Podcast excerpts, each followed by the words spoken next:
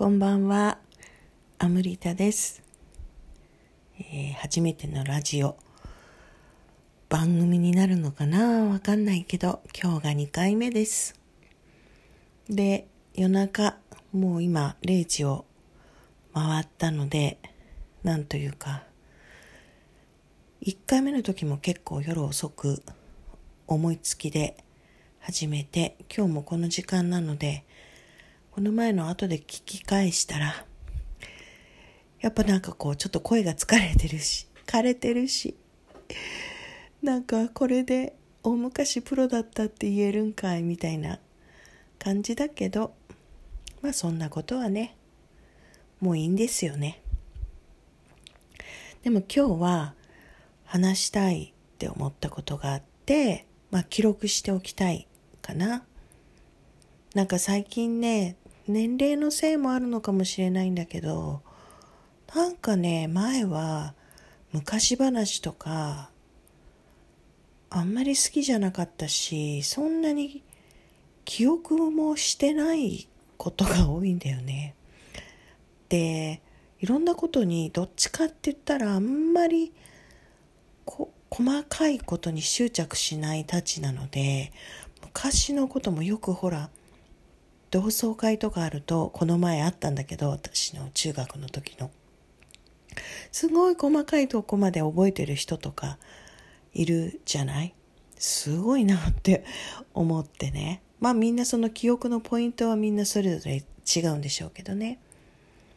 で今日はね私あの LINE アットでも思わずなんか流した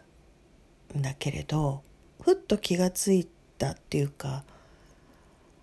言葉にしてみたくなった感覚があってそれはなんかねある場所とかある町まあ町は場所だな。ある場所特定の場所に行くとなんかななんていうのかな昔そこに本当に本当にね夢とかじゃなくて 自分の昔そこにいた時のことをありありとなんか空気感で思い出すみたいな場所ってありませんか？なんか私さっき言ったみたいにあんまりこう細かくいろいろ記憶を覚えてたりとか執着したりとかすることがないからどんどんなんか記憶がね昔の恋愛とかもなんかねあんまりなんていうの塗り替えられてっちゃうっていうか上書きされてっちゃうっていうかそういうとこがあるのにその私がある場所に行くとなんかいろんなことを思い出してそれが単に過去のことを思い出すっていうよりもすごい独特の感覚になる場所があってね。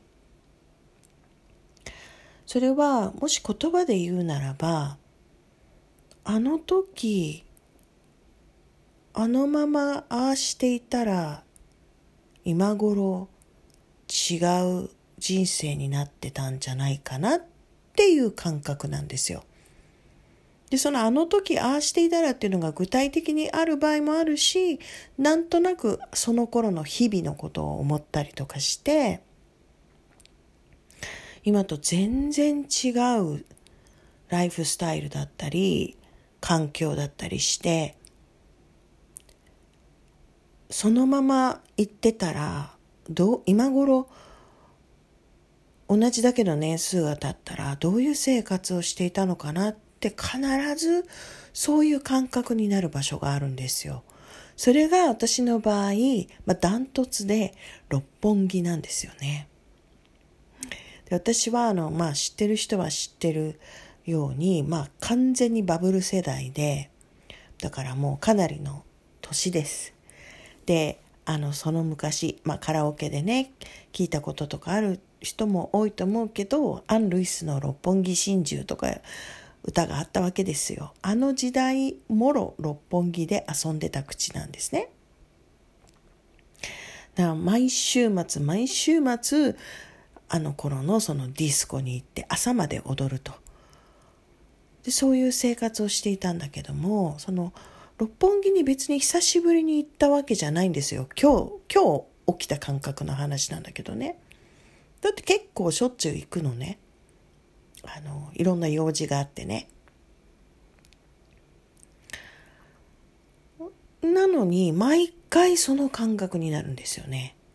ふと気がついたんですよ。毎回これ感じてるなと思って。もう一箇所あるんだけど、表参道っていうね。で、私は普段横浜にいたり、まあ横浜の南の方に今住んでるから、まあワークショップとかイベントやったりするのも湘南とか最近は増えてたり、まあどっちにしても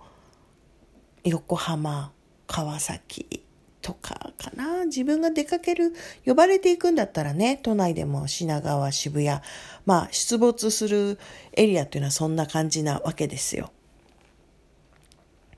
で、まあ時たまはもちろん用事で、六本木や表参道って割とね、あのいろんなことがある場所じゃないですか。だから行くんですよ。行くのに、そして逆に言うと、その、その頃の若い頃も、品川にも行ってたし渋谷にも行ってたのに、そこでは起きない感覚なんだよね。で、なんか特定の恋人のことを思い出すとか、そういうことじゃないんだよね。なんかね、雰囲気。で、私の場合、それが今日はっきり感じたのが、何なんだろう、何なんだろうって思ったら、なんかね、あの、インターナショナルな友達と一緒にいるっていう感覚が蘇るんですよね。私あの大学の頃っていうのはまあ今あのあね、あるかちょっと わからないぐらい昔だけど本当にあの国際学部と呼ばれていたところで大学の中でもね上智大学の。で周りにはもうバイリンガルね、の人たち帰国子女の人とか、まあ、あの大使館関係の日本にいらっしゃるいろんな国籍の人とかが、まあ、アメリカの大学と同じ単位制をとっている上智のあるあの学部で、あの、毎日だから英語で、あの、授業や講義を受けるし、レポートも書くしっていう、もう本当にアメリカの大学にいるような感覚の場所だったんですよね。で、私は、あの、まあ、ね、英語も大好きだし、英語を話すっていうのがすごく、なんだろうね、なんかすごい楽しいんだよね。で毎日毎日会話のまあ半分以上はもう英語もしくはちゃんぽんで喋っててねでその英語話してるっていうのもそうだしその時にこう見ていた景色とか日本について感じてたこととかがなんか世界観が全く違う。そしてそれはねなんかすごい心地が良かったんだよね。枠が一個ないようなね。日本にいながらにしてね。でも今じゃあ窮屈に感じてるかっつったらそんなことはないんですけどね。でその大学を卒業する頃に私はアメリカの大学院にねスタンフォードの大学院に行くことをほぼ半分ぐらい決めてたんですよ。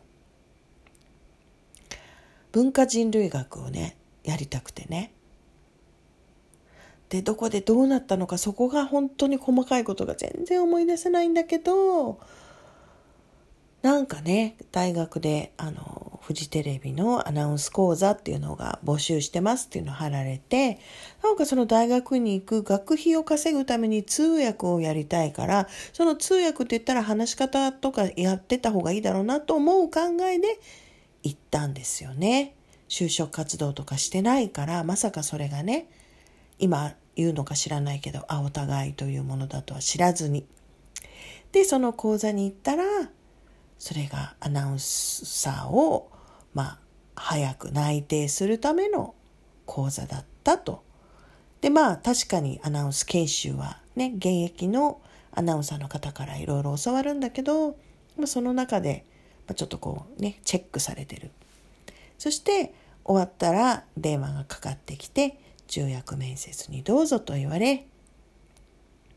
まあ、そこから大きく私の人生が変わった。まあ今日話してたらなんとなく整理つくかなと思ったけどそういうことだったんだね。だからあの大学院にそのまま行かずにアメリカに行かずに就職活動してなかったのに就職しちゃったっていうね。自分の人生でそんなことがあると思ってなかったっていうのが私の場合就職と結婚だったんですけどそのまま就職してアナウンサーになって、まあ、そこからね激動の激務の日々を送りっていうことだったんだね。そうだから今もしねパラレルワールドとかよく言うけれどなんかタイムワープができるタイムワープじゃないなやり直したいと思ってるわけじゃないから無数にある平行宇宙パラレルワールドなるものがあって帰ってこれる、うん、帰ってきたいから行くんじゃないな何だろう見てみたいなあのまんま大学院に行っておそらく日本ではあまり仕事したりしなかったんじゃないかなと思われる私のもう一つの可能性ね。まあ、そんなことに思いを馳せながら今日は寝ようと思います。皆さんはね、聞いてくださってる方はいかがですか？なんかそんなね、感覚になる場所とか街とかありますか？たまにはね、そんな思いを馳せてみるのも自分の人生の振り返りとしては面白いなって思いました。それではおやすみなさい。